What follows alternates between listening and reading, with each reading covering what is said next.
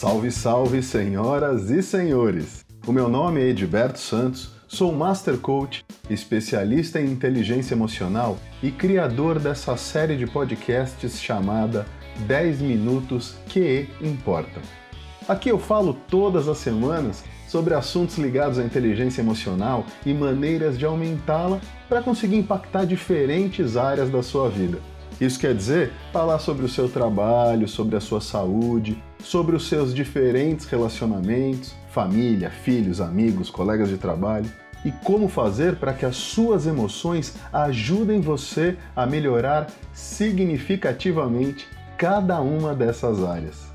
Se você ainda não ouviu os podcasts anteriores, eu lhe aconselho a fazer isso porque eu já falei aqui sobre vários assuntos super úteis.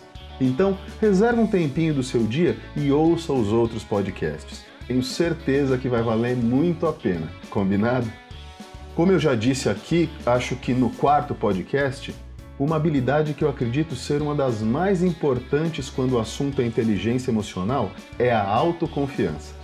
Como disse Henry Ford, se você pensa que pode ou se pensa que não pode, de qualquer forma você está certo. Então, se você tem uma autoconfiança elevada e se acha capaz de fazer algo, você provavelmente será capaz de fazer isso. Mas se você acha que não é capaz de alcançar um determinado objetivo, você realmente não será bem-sucedido ou bem-sucedida na sua jornada.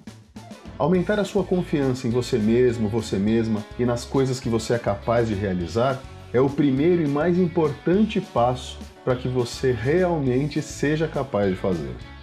Por isso, hoje eu vou responder a dúvida da Camila Feliciano, que me escreveu dizendo que acredita que o seu principal problema emocional seja justamente a falta de autoconfiança. Ela mencionou no e-mail que não consegue transmitir confiança em determinados momentos. Então vamos falar sobre isso? Eita, hoje a introdução ficou comprida, hein? Solta a vinheta. We have had some technical problems. Wow!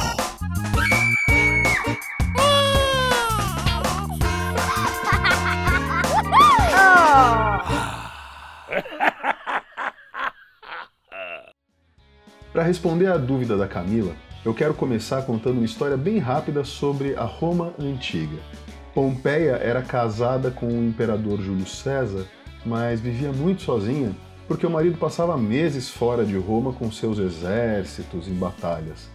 Claro que a ausência tão frequente de Júlio César e o tempo que Pompeia passava sozinha rapidamente se tornou um terreno fértil para fofocas sobre a sua fidelidade.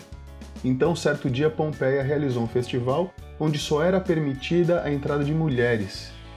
E o Clódio, um nobre admirador da Pompeia, com a cabeça cheia de fantasias alimentadas pelas fofocas e pelas histórias que ele ouvia, entrou no palácio disfarçado de mulher com o objetivo de tentar seduzir Pompeia.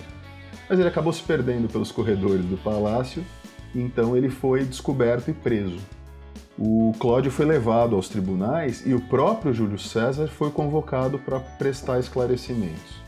Júlio César declarou que ignorava o que diziam sobre a sua esposa e o julgou inocente. E tanto Pompeia quanto Cláudio foram absolvidos do incidente. Mesmo após Pompeia ser considerada inocente, Júlio César passou a ignorá-la e a repudiá-la. E ele se justificava dizendo: não basta que a mulher de César seja honesta. É preciso que sequer seja suspeita. A sua justificativa deu origem a um provérbio, que é o seguinte: a mulher de César não basta ser honesta, deve parecer honesta. E eu vou pedir licença aqui para fazer uma adaptação. E da mesma forma, não basta ser confiante, é preciso parecer confiante a percepção que as outras pessoas têm sobre a gente, ela está muito pouco relacionada com o que a gente diz. Apenas 7% do que comunicamos aos outros está relacionado com a linguagem, com o que dizemos para essa outra pessoa. Estudos mostraram que a comunicação é quase completamente não verbal. 93% da comunicação é não verbal. 38% refere-se ao tom de voz utilizado e 55% refere-se à nossa linguagem corporal. Então, se a gente diz que está muito confiante, mas a nossa voz sai trêmula e a gente aparenta estar fisicamente derrotado, né, arcado para baixo tal, não será essa a impressão que a outra pessoa vai ter da gente. Dizer algo como: Não, é, não eu, é, eu, estou muito seguro, estou muito seguro de que, de que vai dar certo. Não vai transmitir a imagem que a gente gostaria de segurança. Então, quando a Camila diz que não consegue transmitir confiança, isso provavelmente está relacionado com o fato dela realmente não estar se sentindo confiante sobre aquele determinado assunto e mesmo tentando dizer coisas para mostrar que a sua confiança está altíssima, né? o seu tom de voz, a sua linguagem corporal, que como eu disse representam 93% da comunicação, eles estão gritando o oposto. E é assim, como alguém sem confiança, que ela vai ser percebida, que ela vai parecer quando estiver interagindo com outras pessoas. O segredo para transmitir segurança em momentos onde você não está se sentindo confiante é fingir. É isso mesmo. Se você não se sente confiante, finja que é a pessoa mais confiante do mundo. Como é que o seu corpo deveria estar posicionado caso você estivesse confiante? Talvez o peito um pouco projetado para frente, olhos focados, queixo paralelo ao solo ou até um pouquinho elevado, pernas levemente separadas e a sua voz? Firme, certeira, segura, com uma pitada de raiva, talvez, ou de indignação.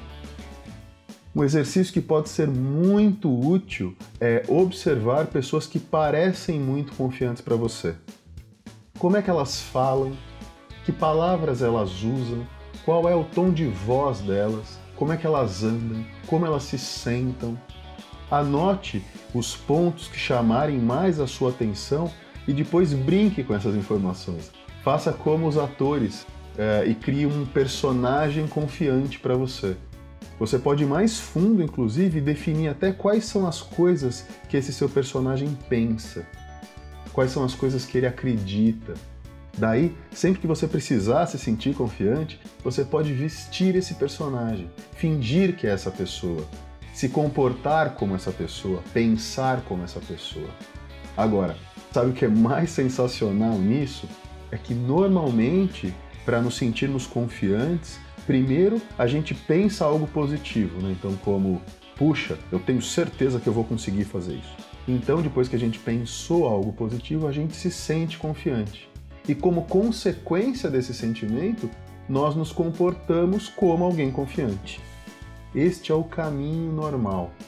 Mas o caminho inverso também funciona.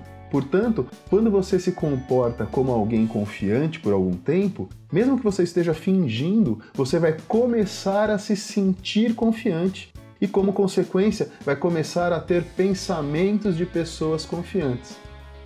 Aí, adivinha, você terá se tornado alguém confiante de verdade. Você tem alguma dúvida sobre inteligência emocional? Existe alguma emoção atrapalhando você?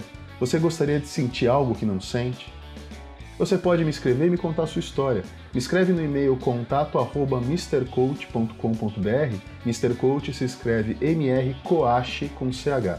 Ou entre em contato através do site que é o www.mrcoach.com.br. Até a próxima. Tchau.